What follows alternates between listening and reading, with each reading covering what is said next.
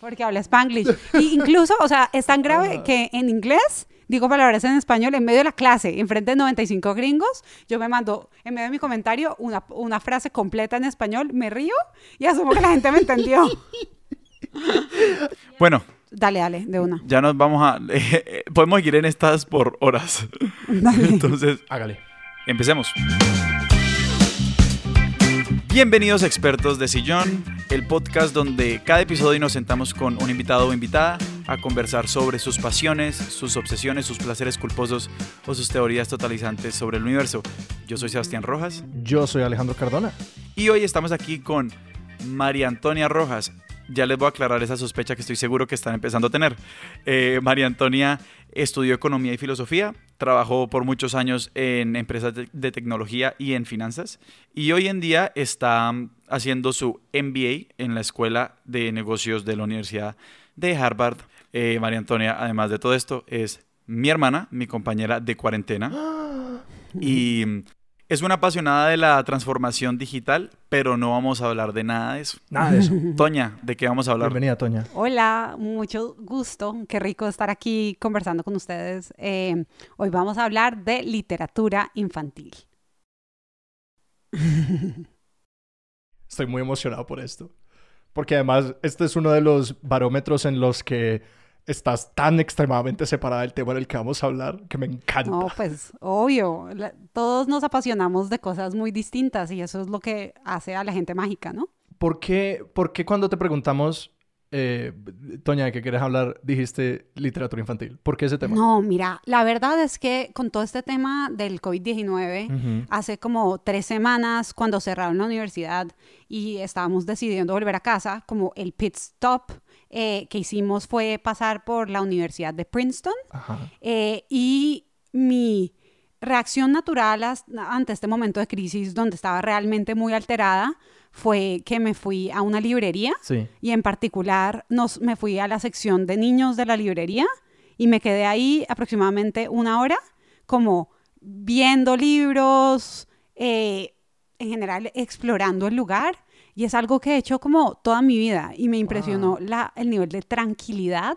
que me daba ese espacio y el nivel de tranquilidad que me daban los libros que estaban ahí. Eh, y también estoy en la casa de mis papás, eh, rodeada de mis libros con los que crecí, y eso me da muchísima tranquilidad.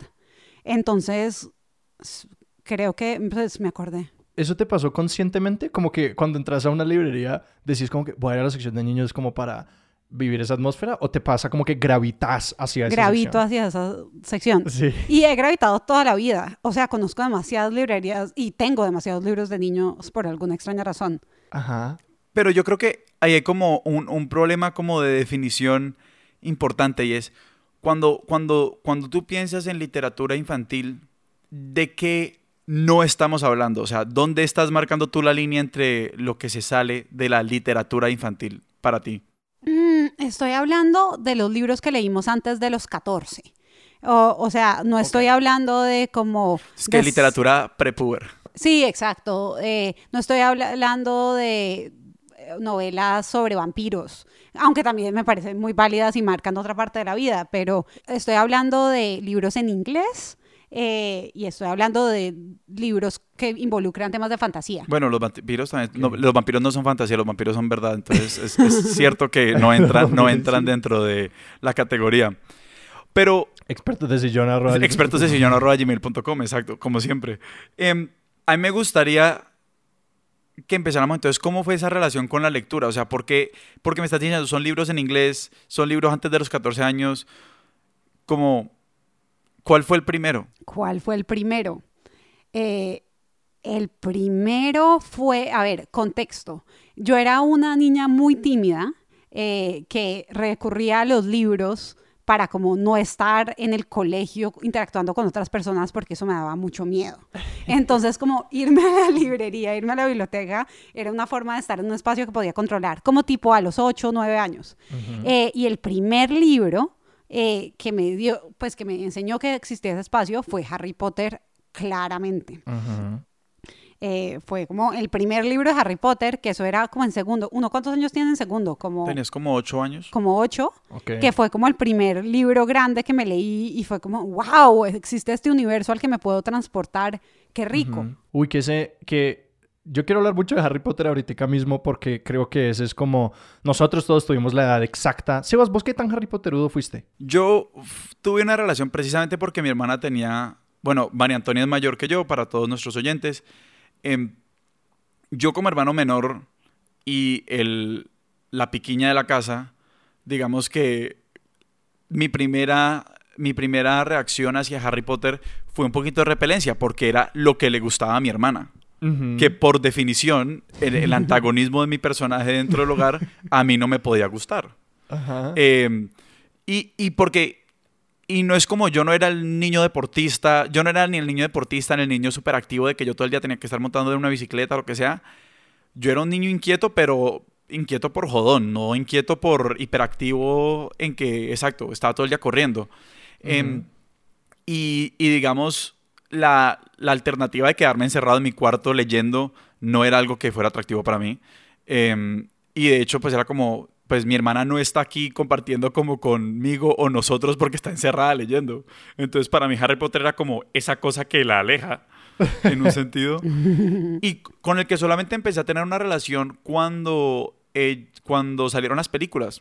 Yo soy un, yo no tengo una relación de Harry Potter con los libros, yo he leído y me pueden escribir eh, hate mail a mi correo personal si quieren. Pero yo, mi relación con Harry Potter fue a través de las películas. Yo he leído un libro y medio. Sebas, hazte un favor y léetelos. No, y está en mi, está en mi lista de como cosas por leer. De hecho, Pero vos sos malo para leer viendo- ficción generalmente, ¿no?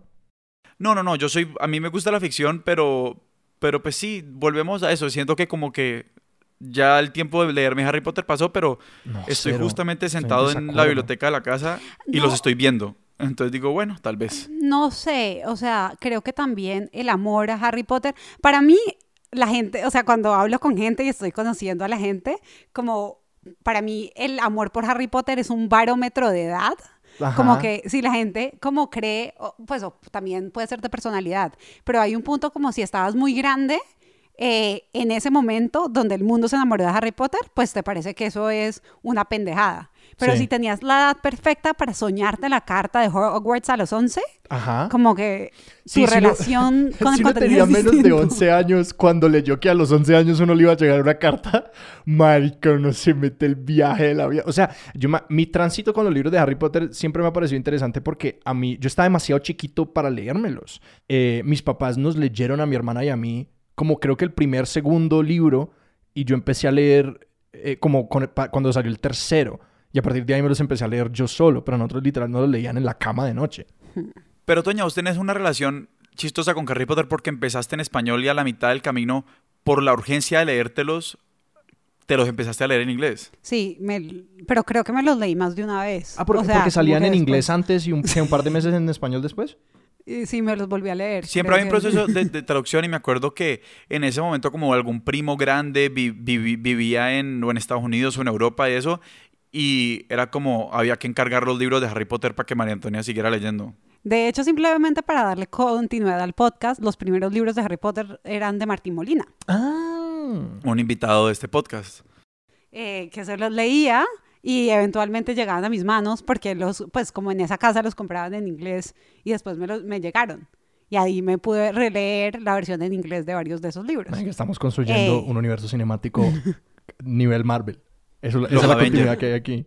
Pero mira que ahí, por ejemplo, me interesa eso que, que estás diciendo de como las alianzas que se construyen alrededor de Harry Potter, porque Harry Potter tuvo también como otra versión, pues, o, o en ese momento sobre todo me acuerdo cuando explotaron como las películas y, y le volvimos a parar, creo que como cultura literaria global, dimos, uy, Harry Potter, y salió al mismo tiempo la fascinación de nuevo por El Señor de los Anillos. Ujú. Hmm. Y ustedes que se lo han leído más y, y tienen toda esta relación, como que ha- hay como una división entre los unos y los otros. O sea, ¿tú operas en el mundo con esas categorías? No, yo no creo. Yo sí creo, Alejo. ¿Sí? O sea, la relación con Harry Potter es una relación muchísimo más adolescente Ajá. porque es un mundo que se construye a través de un colegio, ¿no? Entonces, pues como muchas de las como interacciones, es como, el, no tengo ni idea, el primer amor, eh, es algo muchísimo más adolescente eh, en su naturaleza, mientras lo otro es una serie de eventos relativos a una guerra que realmente atrae, sí son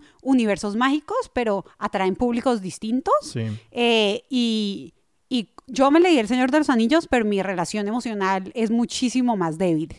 Eh, porque además Harry Potter también se estaba escribiendo en ese momento, entonces no sabíamos que iba a, iba creciendo, era un personaje que además creció con nosotros, entonces cuando teníamos 15, eh, pues ya el libro 7 nos estábamos graduando o estábamos ya como en otras etapas de vida. Entonces sí, mi eh, relación con Harry Potter es muchísimo más cercana que con algo como El Señor de los Anillos. De acuerdo. Ah, para mí, no, sí, e, e, estoy de acuerdo con eso, pero yo también siento como una... No, mentira. A mí todavía me gusta conocer gente que, que, que que creció con Harry Potter de una manera que es como, ah, sí, venga, y este, y... Oh, sí, como que, que, uno traza, como que le, le, producía un, mapa sobre el cual uno también como trazaba sus experiencias. Eh, como yo me estaba leyendo este libro en este momento y este libro en este momento. Mientras que sí, El Señor de los Anillos, por su lugar histórico, es algo que uno ya, ya es un texto diferente, como que uno se acerca a él de una manera diferente y además que sí, es un libro que en su nivel de madurez, algo interesante es que estoy casi seguro que esto es verdad, creo que esto no es anecdótico, pero también eh, em, Tolkien escribía para su hijo en gran medida. Y El Hobbit es un libro mucho más infantil que fue escrito antes que El Señor de los Anillos y que el man como que maduraba los libros conforme, conforme su hijo Christopher se iba volviendo mayor. Que el man empezaba con esas historias mitológicas eh, y que El Hobbit es una aventura como mucho más pintoresca, como que van y encuentran la horda del dragón y se roban un anillo mágico, como que todas estas cosas. Mientras que El Señor de los Anillos era un libro de mucha más madurez. Eh, y que estoy casi seguro de que esto no es una anécdota falsa. Parte de esa razón es porque Christopher Tolkien ya está más maduro. Entonces es algo interesante que pasa con los libros, parece infantiles, que como que los van madurando para el público y tienen ese tránsito. Yo creo que va mucho más allá de eso y, es una de las razones por las cuales me encanta la literatura infantil, porque creo que la literatura infantil es un esfuerzo de, de un autor normalmente escribiéndole a sus hijos como así veo el mundo y así te lo quiero enseñar. Mm. Y ese es el ejercicio que hacen como muchos como autores de literatura infantil. Eh, y pues digamos que la historia de J.K. Rowling es un poquito distinta, pero muchas veces vemos ese trend de me tocó ir a la guerra. En la guerra tuve que experimentar estas emociones muy distintas y quiero enseñártelas y voy a usar esto y voy a crear estos mundos para enseñártelas porque te quiero contar mis historias. Ah. Eh, y eso es mucho pues lo que vemos. Pero para mí es es que el, precisamente el prólogo del Señor de los Anillos comienza con esa, como con la explicación de Tolkien de que esta no es una metáfora de la Segunda Guerra Mundial. Y aunque sí creo que hay mucho del contenido emocional de... Pero el man, era, el man no era como un oficial de comunicaciones. O sea, el man no estaba como en la, en la trinchera. No sé. El man era como un oficial de comunicaciones o algo parecido, como que era personal de soporte. Pero que el man empieza el, eh, como el, prólogo de la segunda edición del Señor de los Anillos diciendo como esto no es una metáfora de la Segunda Guerra Mundial, esto es, tiene aplicabilidad, pero como que yo lo conecto mucho más a su contexto como lingüista y como profesor de, de, de mitología anglosajona y de historia y todas esas cosas. Eh, que me cuadra mucho más el Señor de los Anillos cuando lo empiezo a ver desde ese lugar. Yo creo que podemos volver a como los usos, los usos de la, de la, de la literatura infantil o las razones, lo que se trata de hacer.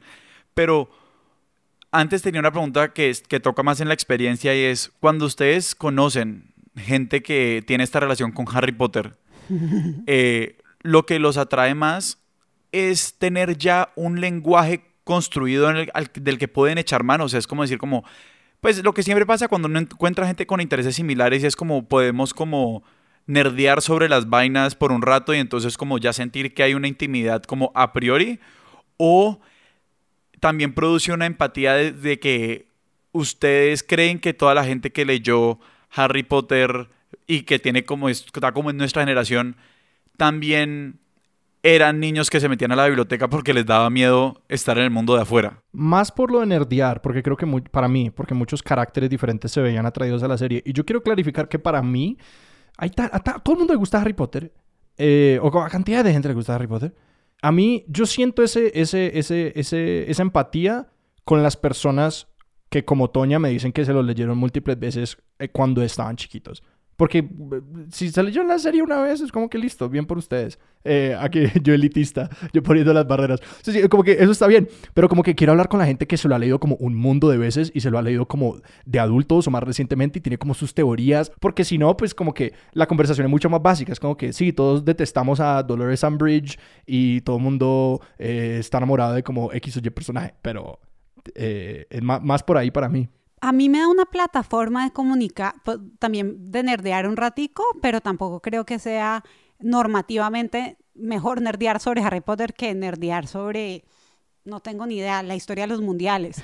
O sea, en general, a mí me encanta la gente que está apasionada por algo eh, y que uno pueda hacerle, pues que ese es el ejercicio que se hace en este podcast, pero que le hace una serie de preguntas y están y tienen por alguna razón, eh, han concentrado mucha información sobre un tema y no creo que eso sea normativamente más fuerte por Harry Potter. Eh, en general. Eh, me, me, gusta más para medir como qué tan grande es la gente, porque como que siento que si tenías 16, eh, o, sea, en el momento que Harry Potter fue grande, siempre te va a parecer que es una tetada. Sí, sí, sí. sí, no, yo, yo, quiero creer que uno se puede enamorar con Harry Potter incluso, o sea, no al mismo nivel, pero incluso si uno se lo leyó solamente ya de adulto. Sin embargo, no mentira, la única persona que yo conozco que se enamoró de Harry Potter así fue mi abuelita. Mi abuelita, a mi abuela le empezaron a llevar los libros de Harry Potter, se los leyó todos como en dos semanas. Y fascinada con Harry Potter. Y luego se sentó a ver todas las películas. Mi abuelita es fascinada con Harry Potter. Y obviamente toda mi familia está matada con eso. Sí. Pero volvemos a los usos, a los usos de la literatura infantil. Mm. Y salgámonos entonces de Harry Potter. O sea, ¿cuáles son otros ejemplos que te han marcado y por qué? Mm, yo creo que son muy clásicos, pero entonces está como Chronicles of Narnia, que también tiene una estructura similar. No había pensado en Narnia y ese también fue fundamental para mí creciendo. Es que es un gran libro. El Principito, que es un libro que también como tiene un espacio emocional muy fuerte para mí y es un texto al cual me devuelvo cuando estoy triste. Eh, está, ¿qué más? Así parecido. Alicia en el País de las Maravillas también es una historia a la cual me devuelvo cuando estoy triste. Pero ¿por qué, pero ¿por qué vuelves a ellos? O sea, por, por, por, por una especie de nostalgia o porque hay ciertos personajes y ciertos mensajes que simplemente como interactuar con ellos una y otra vez te dan algún tipo de seguridad. Yo creo que en el principito definitivamente son los mensajes, entonces yo vuelvo a que esta idea, la literatura infantil es como como un laboratorio de emociones y le estás diciendo al niño, vas a sentir estas cosas súper complejas en la vida, empieza a como entrenarte para sentirlas. Y para mí esos son los grandes, como, eh, como, eh, pues como Shel Silverstein, ese tipo de como grandes como cuentos de niño chiquito y el principito tiene mucho eh, de ese tipo de mensajes. Entonces, no sé. Que son como emociones muy grandes y difíciles de desempacar para un niño y que el, libro las empieza a desmenuzar. Exacto, o sea, el principito cuando uno abre con esta idea del sombrero, que realmente es un elefante que se está... o sea, una boa. Que, ajá, que se los está comiendo una boa. Y pues todos hemos tenido esta idea como super grand que queremos explicar, pero realmente nadie está entendiendo. Eh, y es un sentimiento universal y también como la complejidad, como que tan difícil es para una boa comerse un elefante. O sea, como que también tenemos esta relación con esta emoción súper difícil that we have to break down eh, y es como un laboratorio para empezar a sentir esas cosas. Por ejemplo, ¿cuál es la, emoción más grande que, que, para ti hay en el, en el principito? La emoción más grande que para mí hay en el principito. Eh, Está muy claro, es comerse un pues, elefante. Qué emoción más grande que esa. es que te parece poquito comerse un elefante. Poquito, Sebastián. No, yo creo que para mí. Porque yo sé cuál es mi emoción más grande del Principito, pero, pero quiero escuchar la tuya. No, contar las estrellas. Con la, hay un diálogo muy bacano con el empresario que es como eh, que el man está como tratando de contar las estrellas. Entonces, si puedo contar las estrellas, entonces son mías porque las puedo tener y entonces en la medida que las cuantifico son mi propiedad. Ah. Y pues el otro man siempre le dice, pues no, igual simplemente mira las estrellas. Eh, y para mí esta es una metáfora muy fuerte, pues que podemos hablar de eso como trickles down eh, al capitalismo salvaje y a la forma en que, como pensamos en propiedad. definitivamente el principito antes de Michel Foucault. ¿Qué? configuró ya todo lo que había que saber sobre la cuantificación y la propiedad. pues o sea, imagínate que tenés un niño de 8 años eh, y está eh, Antoine Saint-Exupéry que estuvo pues en la guerra eh, y le tiene que explicar todos estos sentimientos súper complejos y pues se manda un libro de, no sé, es que cuántas páginas tiene, 40 páginas, que va desde la boa constrictor hasta contar las estrellas y que tiene todo en de una forma tan simple. Hasta ahora yo lo que estoy aprendiendo del podcast es que hay que vivir una guerra para escribir un buen libro infantil. Eso puede ser una posibilidad real. Me encanta que... Pues bueno, ahí lo que pasa también, pero, pero eso hay que interrogarlo un poquito todo ese tema de, de, de, la guerra, porque también yo creo que igual aquí estamos hablando de un segmento de literatura infantil que, pues digamos, mucho, no, no el principito específicamente, pero como mucho nace en Gran Bretaña y se expande también gracias a que se lee en los colegios coloniales de todo el imperio. O sea, esto es algo que he pensado un montón, ¿no? Como en la vida y en viajes y la cosa, porque como, y esto es como la relación con con la India y la relación con el sudeste asiático, porque pues muchos de estos manes, o sea, Rudyard Kipling también nace en el la India, escritor ¿no? del libro Y- de la selva. Pakistán, Pakistán. Eh, bueno, el, el escritor del libro de la selva nace en la India eh, y, y- y eso como nutre mucho de, pues, de todo lo que termina siendo el libro de la selva. Eh, co- como que Narnia también, como, o sea, muchos de estos fue como la relación de Gran Bretaña con las colonias y era tratar de explicar estos mundos desconocidos eh, y...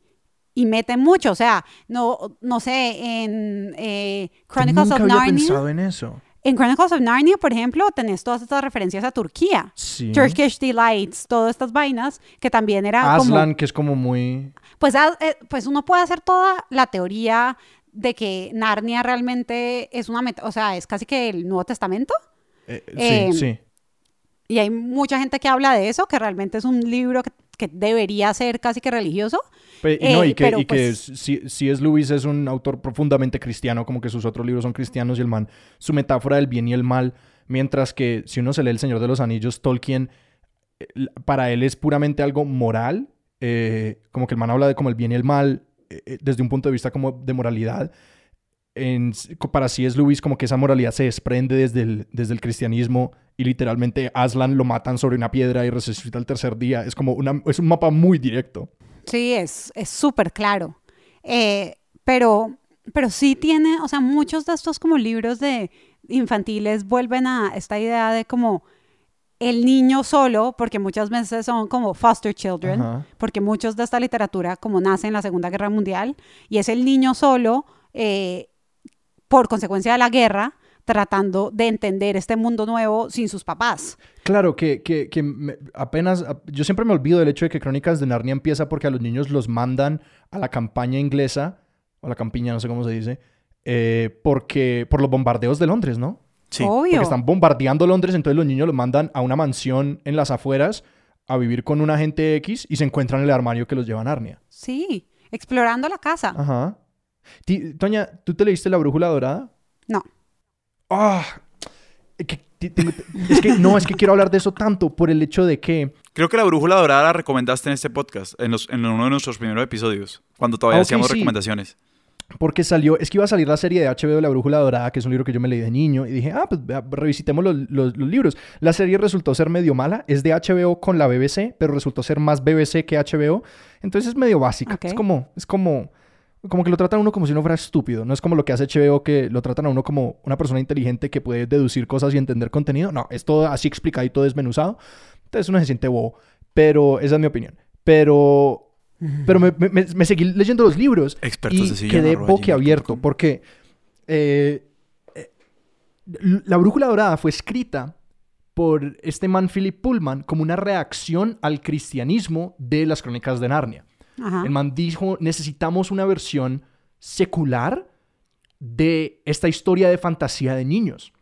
Y lo que es la brújula dorada, yo, yo, yo luego llamé a mi mamá a regañarla. Yo dije pues yo, yo dije, mamá, nosotros, ¿vos por qué nos leíste esto de niños? Esto a nosotros nos, nos pudo haber desbalanceado horrible.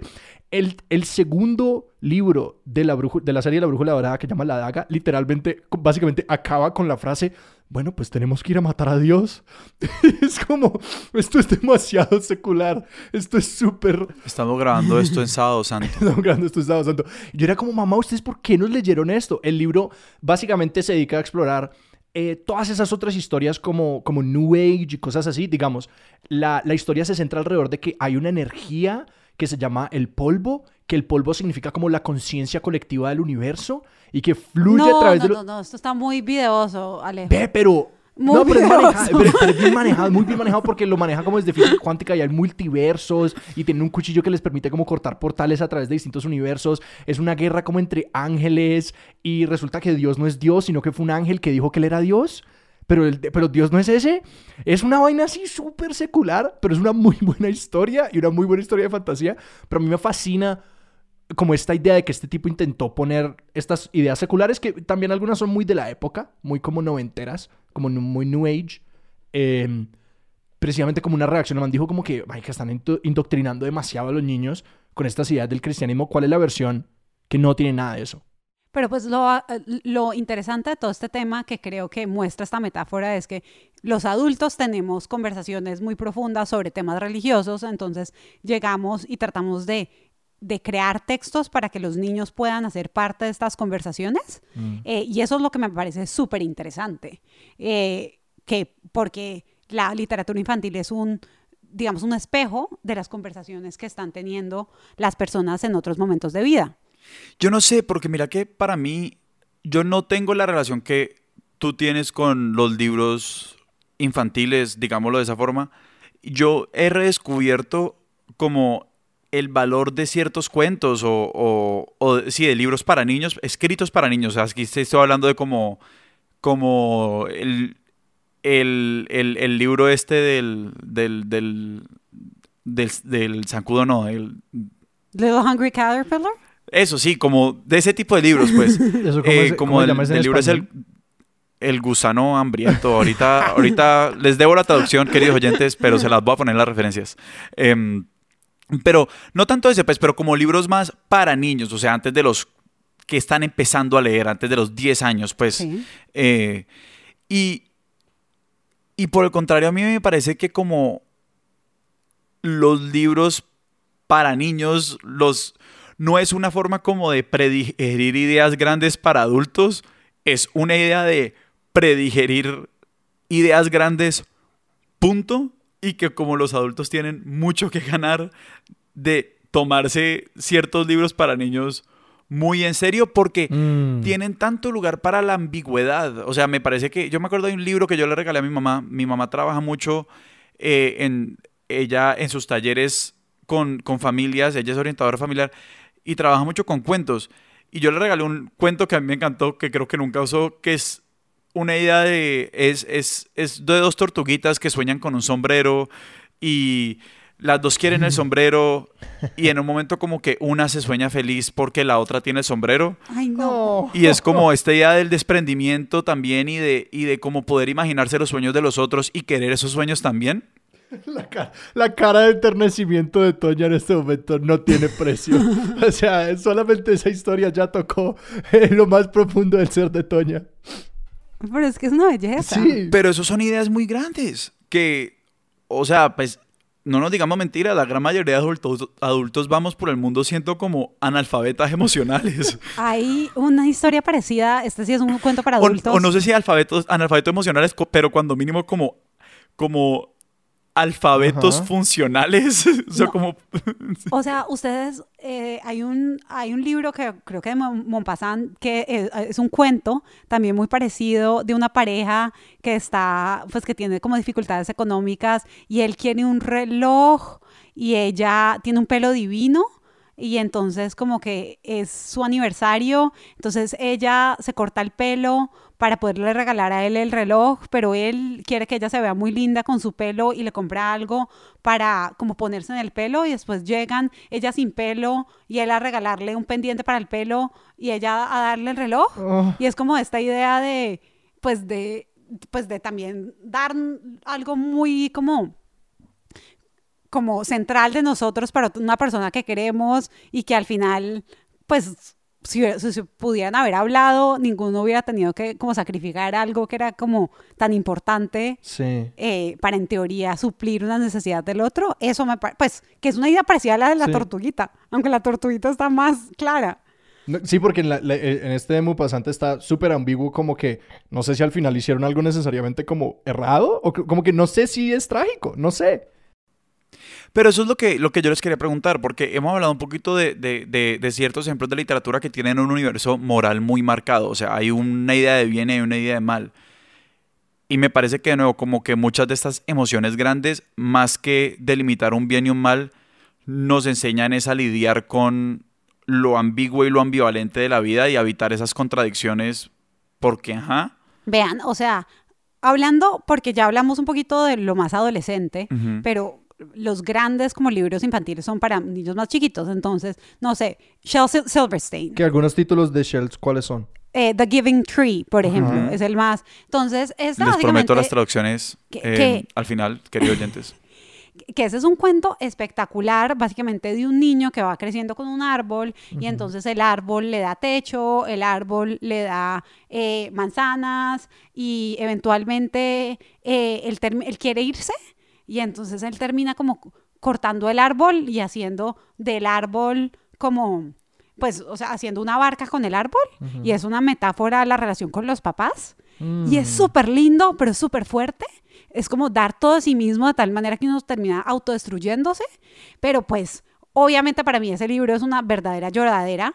Pero esa explicación, no, cuando uno como se lo da a un niño chiquito, como que empieza a tener una, re- pues como una relación con esta metáfora tan grande. Eh, y otro que, pues, que sí tiene muchos más libros que nos confrontan un montón, y también uno, pues, es Dr. Seuss, Mm.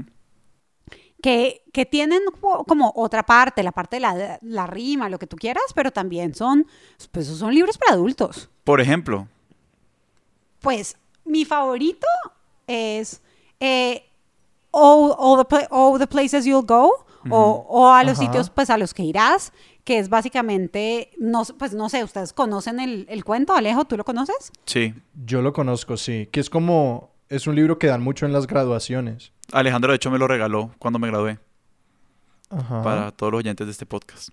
Yo ya me había olvidado de ese hecho. Pero pues, o sea, uno, yo literalmente me devuelvo a frases de ese libro, o sea, remember, Me erizo solamente... Me ericé, me ericé solamente pensando en ese libro. o sea, eh, Es demasiado lindo. es como acuérdate que hay veces vas a como ju- jugar juegos solitarios y son juegos que vas a perder porque los vas a como jugar contra ti mismo. No es que no, no, no los vas a perder, son juegos que no puedes ganar porque jugarás contra ti mismo. Y uno no, juega, uno no gana en esa batalla. Que es que es como lidiar con la ambigüedad, lidiar con la soledad, lidiar con el fracaso, que pues parecen ideas súper grandes, pero es en medio de una rimita eh, que creo, eh, o, o empieza como, vas a, o sea, realmente vas a romperla en la vida, y porque obviamente estás mega preparado, pero pues hay días que no la vas a romper, hay días donde vas a fracasar. Y pues te vas a acordar que va a haber otro día donde vas a volver a sentir que la vas a romper y vas a join the high flyers who fly the high heights. Eh, pues eso es un sentimiento súper grande para meter en Sí. 12 frases.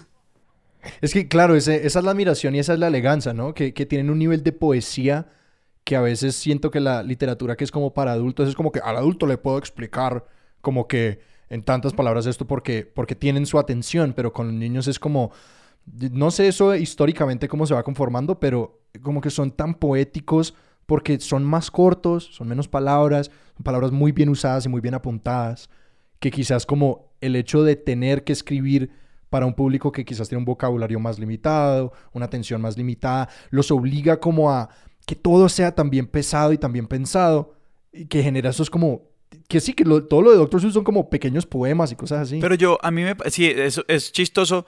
Uno, me parece que cuando, y podemos hablar de esto, Toña, porque tú regalas mucho libros de niños, pues como a niños. eh, y creo que uno termina como regalando los libros de niños que tienen lecciones que para uno como adulto terminan siendo importantes. Eh, No tanto como que, ay, entreténganse con esto. O sea, como que creo que siempre hay como... Regalar libros siempre es como mandar un mensaje en una botella. Eh, Lo que pasa es que como con esos, con los libros de niños puede llegar a ser un poquito más intencional.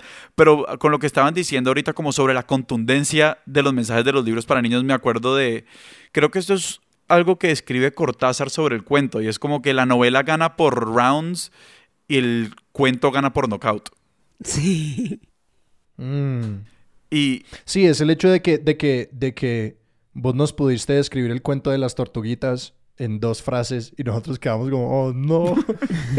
Mientras que una novela no se puede hacer eso. no, y tienen una resonancia pues enorme. Pero otra curiosidad que tengo, ya que estamos hablando como sobre libros para niños, otro gran componente de los libros para niños son los dibujos. Sí. Y quería saber si, porque claramente tenés una relación con las palabras, tanto que, que estas son palabras que llevas contigo y que aquí te estamos preguntando y no las devuelves. Sí. Pero quería saber si existía una relación similar con las imágenes. Pues los clásicos normalmente dibujaban también, ¿no? Entonces, pues El Principito eh, también, pues lo dibujó eh, Antoine Saint-Exupéry, también oh, Chelsea Silverstein. No sé si ella dibujaba, pero como su rela- la relación de em, la, la relación de estos autores infantiles con su ilustrador es casi de por vida. Bueno, otro que también dibujaba es Roald Dahl. Entonces, Roald Dahl que no lo hemos hablado. sí. que- No hemos hablado de Roald que Dahl. podemos Man, hablar me de Roald Dahl. Roald Dahl. Eh, pero todos estos manes como dibujaban. Entonces, a mí realmente las imágenes también me parecen súper soothing. De hecho, una vez estuve en una, en una exposición on- como de, de como los dibujos de los dibujos de Antoine Saint-Exupéry, por ejemplo, y uno ve como cómo va evolucionando esta idea del zorro, eh, esta idea, pues, en, en diferentes ediciones y creo que parte del componente emocional sí son esas imágenes iniciales, pero como todo en la vida eso hay que resignificarlo. Y estos grandes cuentos hoy en día los estamos viendo que por Disney, que, o sea, que, que están cogiendo, que están perdiendo esa estética original. Yo tengo un vínculo emocional con la estética original, pero creo que son, pues que uno puede resignificar y es lo que estamos viendo con estos contenidos. Sí, yo pienso mucho en, ahí cuando, cuando hablamos, a- yo pienso mucho en, en Dr. Seuss, verdaderamente porque yo tenía una relación muy eh, de poco a poco con las palabras de, cuando era chiquito, pero me gustaba dibujar. Eh, y, yo, y yo me acuerdo que yo en la biblioteca del colegio, que uno como que lo obligaban a sacar un libro, yo sacaba uno de Dr. Seuss porque era gru- gruesísimo, entonces pues como que podía convencer a la profesora de que ¿Cuál? no me lo había terminado de leer, pero era ¿Cuál porque... libro? ¿Era Six by Seuss, creo? Sí, pues que es una colección de seis, de seis historias de Dr. Seuss. Ah, ok. Y mm, entre esa incluye Huevos Verdes con. Jamón, que, que ha hablado, del que habló Cristina Serrano en este podcast. Eh, sí. Incluye El Grinch. Universo cinemático. Cinemático. Incluye, incluye eh, El Grinch, incluye El Lorax. eh, muchos de estos cuentos. Pero a mí me gustaban eran los dibujos. Y después en mi vida me pues como volviendo al tema de, de la caricatura, a mí el tema de como la, la caricatura siempre me, me ha, me ha apasionado mucho. Y el, el hecho de que Dr. Seuss fuera caricaturista político. Sí, es lo que te iba a decir. O sea, ese man era caricaturista político. Los dibujos de, Hitler de, de Dr. Seuss son muy interesantes. Eh, hay unas, hay unas colecciones. Yo no sabía eso. Hay unas colecciones de sus caricaturas políticas muy chéveres. De hecho, creo que por aquí tenemos una que yo compré en algún viaje, en alguna librería que me la encontré. Todos estos autores que hemos discutido sí tienen una relación con el universo de la política muy cercana. Sí, claro. Sí. O sea, la verdad, sí. Pero bueno, si quieren hablar ah, que, que pusieron sobre el tapete a, a Roald Dahl y nunca lo, no, no, no, no lo hemos evacuado. Como que, que, que hubo ahí para, para ti, Toña. Roald Dahl, lo que pasa es que tenía, pues, aunque sea, tenía muchos cuentos. Entonces estaba Charlie, la fábrica de chocolates, estaba eh, el gran gigante amigable, The BFG, estaba Matilda.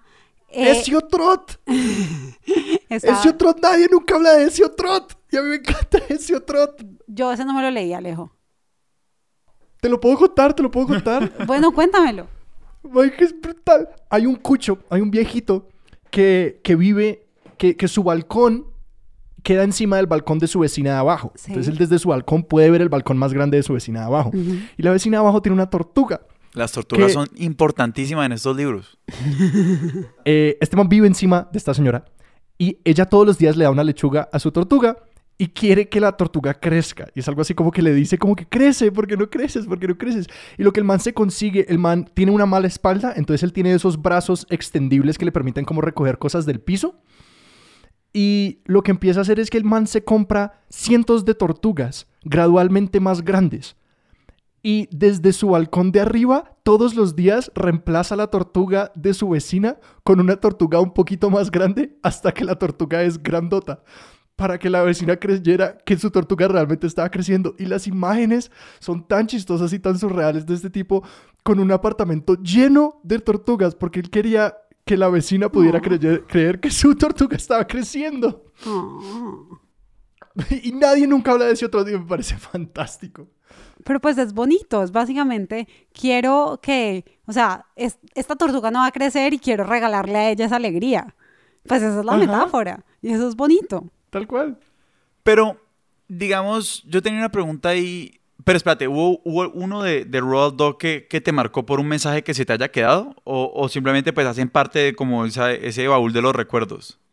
Em, a ver, en particular de Roald Dog, eh, pues a mí me gustaba The BFG porque como que eso de como coger los sueños de la gente y como volvérselos a mandar me parecía como súper bonito.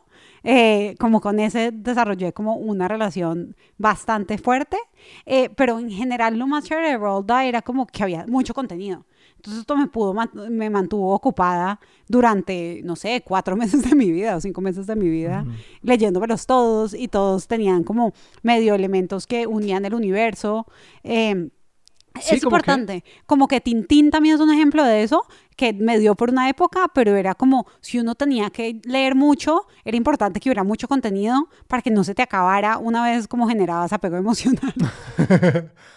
¿Qué, ¿Cuáles eran los elementos de la continuidad de Roald Dahl? Porque yo sí le siento como hay unos sabores continuos, como que él tiene...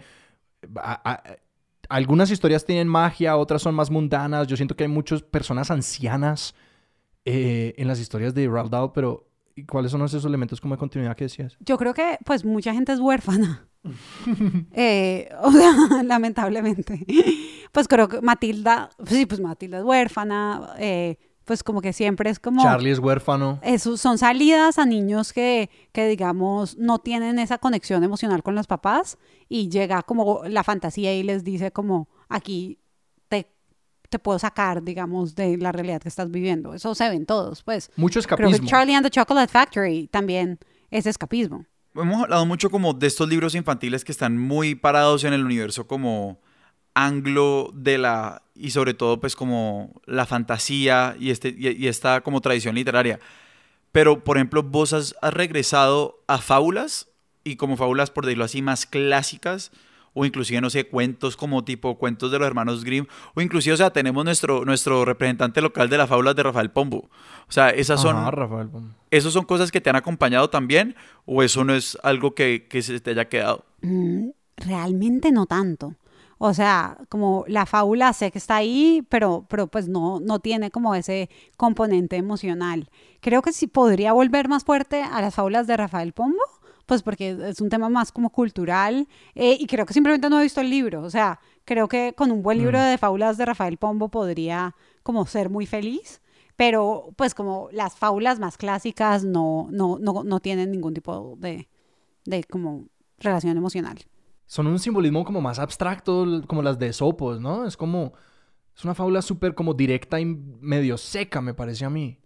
Pues o sea, en teoría, y esto es ya como sacando como a la filósofa del cajón, como que está toda esta teoría de como John Locke de la tabula rasa, que dice como más o menos los niños no saben nada y entonces mi rol es como darles un, una, serie de referencias morales y ahí nacen las fábulas y ahí nacen las fábulas de Sopo y ahí empiezan a crear esas cosas. A mí eso no me gusta, me porque no me gusta esta idea de que hay que como dar cuadritos de la moralidad y eso es la, entonces como como me molesta, me cuesta trabajo como son muy perspectivas, ¿te parece? Sí, sí, sí, es como es como una serie de, de reglas. Prefiero el otro que es más como experimenta con sentimientos. Pues me siento más cómoda con eso.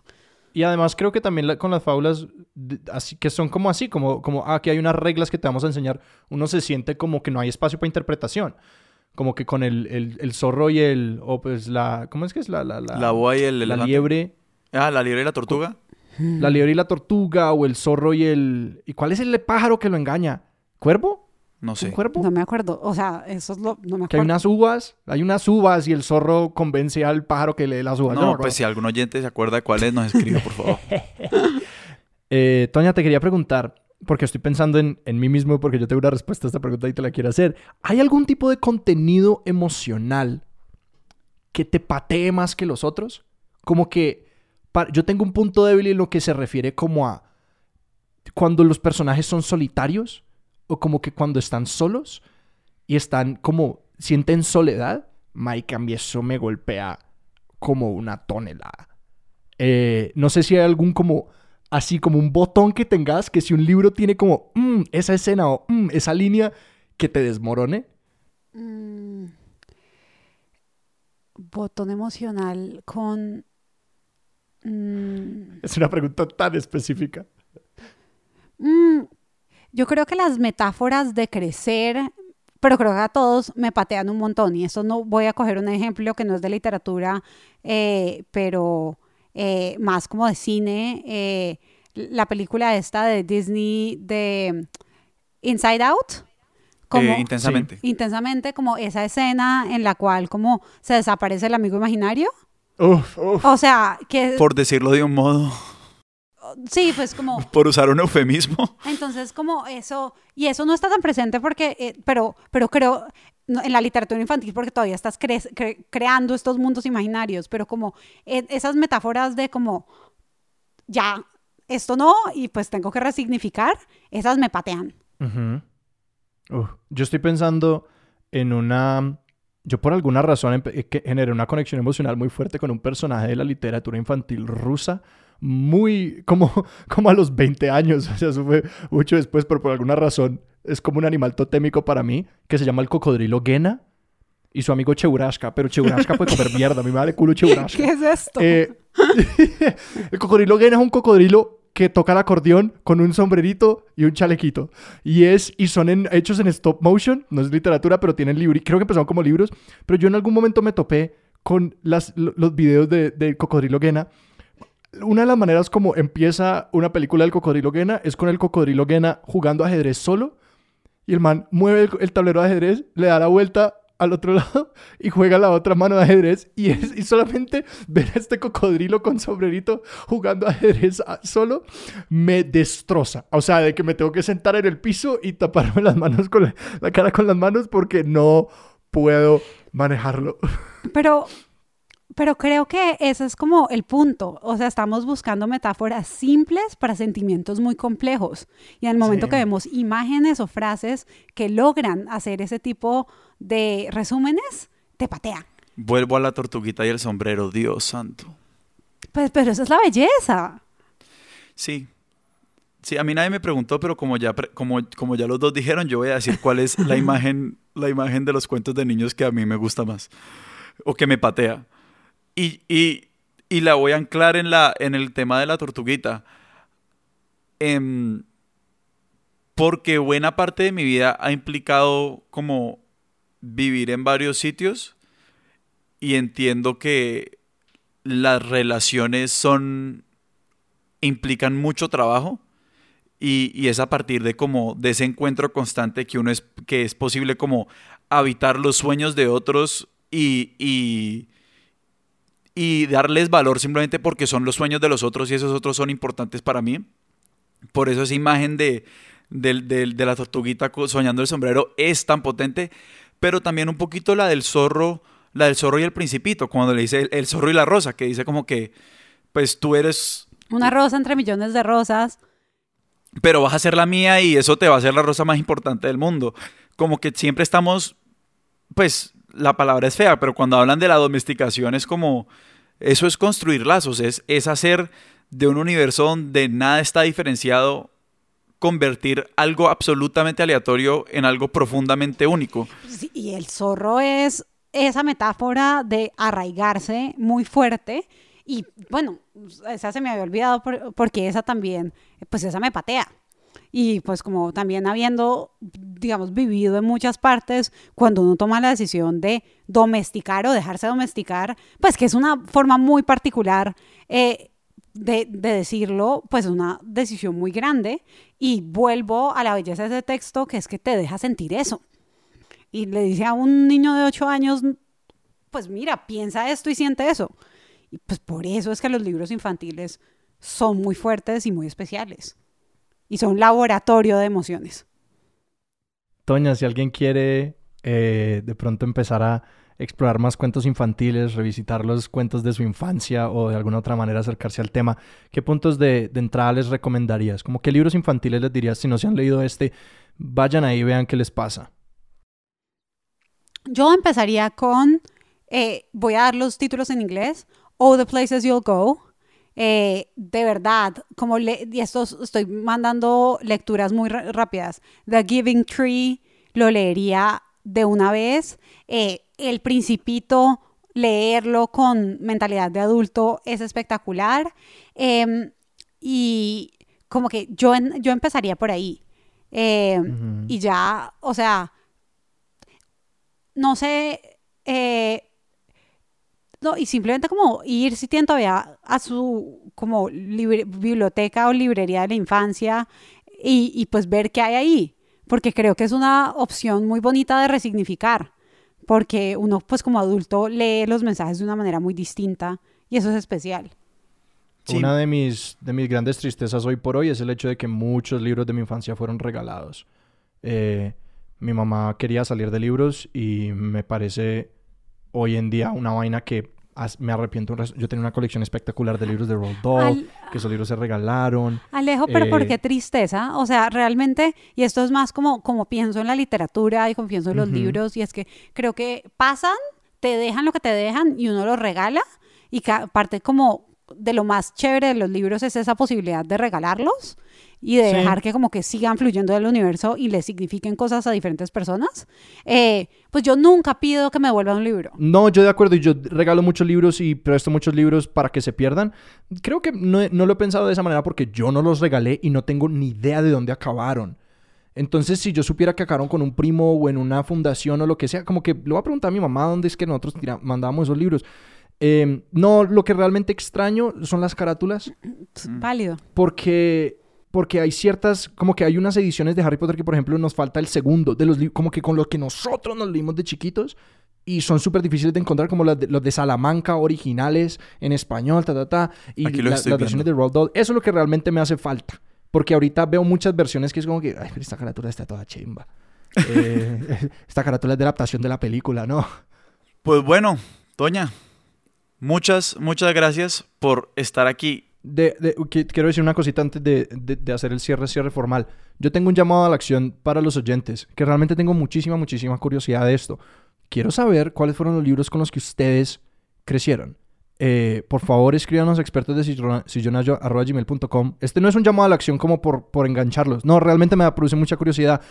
Eh, escríbanos como que cuáles fueron los libros que son importantes para ustedes eh, de niños. ¿Cuáles son con los que todavía crecen? Porque me, me, me llama la atención tanto en términos de cuáles son los libros como que, que pegan acá en Latinoamérica eh, y de libros que quizás nunca hemos oído porque me llama mucho la atención y realmente me voy a sentar a, leer muchos de estos títulos que, que, no he leído o no he leído en mucho tiempo. Es más, y así como estamos improvisando porque como este podcast es lo que es y podemos hacer lo que queramos,